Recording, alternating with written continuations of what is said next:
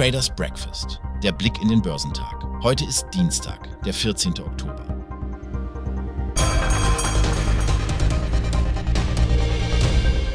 Auf den asiatisch-pazifischen Märkten stehen heute die erwarteten Gespräche zwischen den USA und China im Fokus.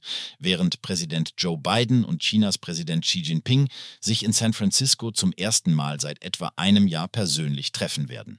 Der Nikkei 225 konnte um 0,45 Prozent zulegen, während der Topix um 0,48 Prozent stieg.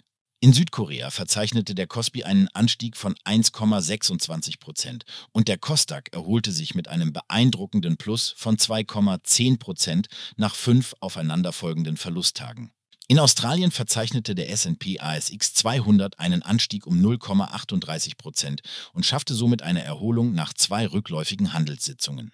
Der Hang Seng Index in Hongkong gab seine anfänglichen Gewinne ab und schloss mit einem Minus von 0,20 Prozent, während der CSI 300 in China um 0,25 Prozent stieg.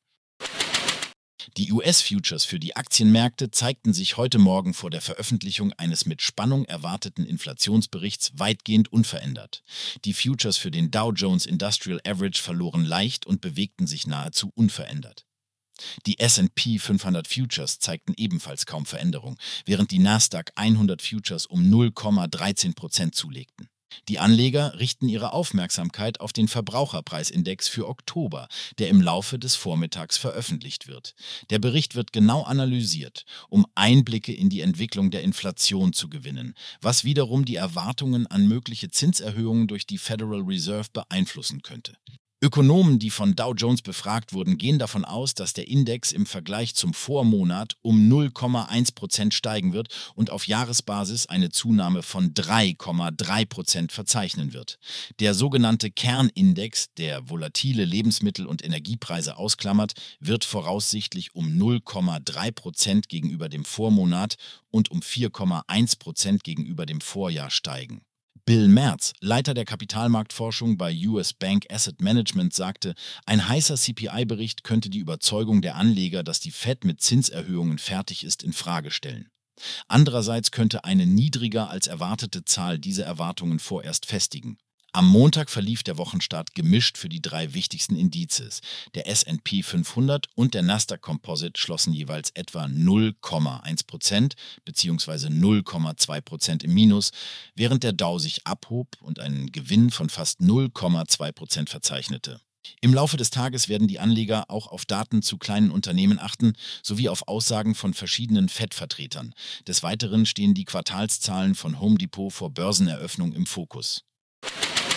Vor der Veröffentlichung der US-Inflationsdaten dürften die Anleger in Deutschland zunächst abwarten. Eine Stunde vor der Xetra-Eröffnung signalisierte der X-DAX für den deutschen Leitindex DAX ein leichtes Plus von 0,07 Prozent auf 15.356 Punkte. Der DAX hatte sich am Vortag fast auf dem Tageshoch geschlossen und sich den höchsten Kurs seit Mitte Oktober genähert. Experten der Commerzbank sprechen von einer Konsolidierung an den Börsen und weisen auf die vorsichtige Haltung der Anleger hin. Auch im Hinblick auf den drohenden Regierungsstillstand in den USA.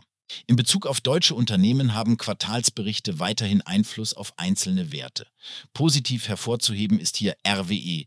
Der Versorger übertraf die Erwartungen für die ersten neun Monate des Jahres und bestätigte die Jahresziele. Die Aktien legten vorbörslich um mehr als ein Prozent zu. Continental verzeichnete einen Anstieg von 1,3 Prozent nach einer Kaufempfehlung der Citigroup. Hingegen verlor Bayer 0,7 Prozent, nachdem die Deutsche Bank ihr Kaufvotum gestrichen hat. Der Düngerkonzern K+S sieht sich nach einer Stabilisierung der Kalipreise in Brasilien auf Kurs zu seinen im Sommer gesenkten Jahreszielen. Die Aktien stiegen vorbörslich um fast 3 Prozent. Auch Delivery Hero konnte vorbörslich mit einem Plus von mehr als 5 Prozent auf Tradegate glänzen, trotz einer Konsumflaute.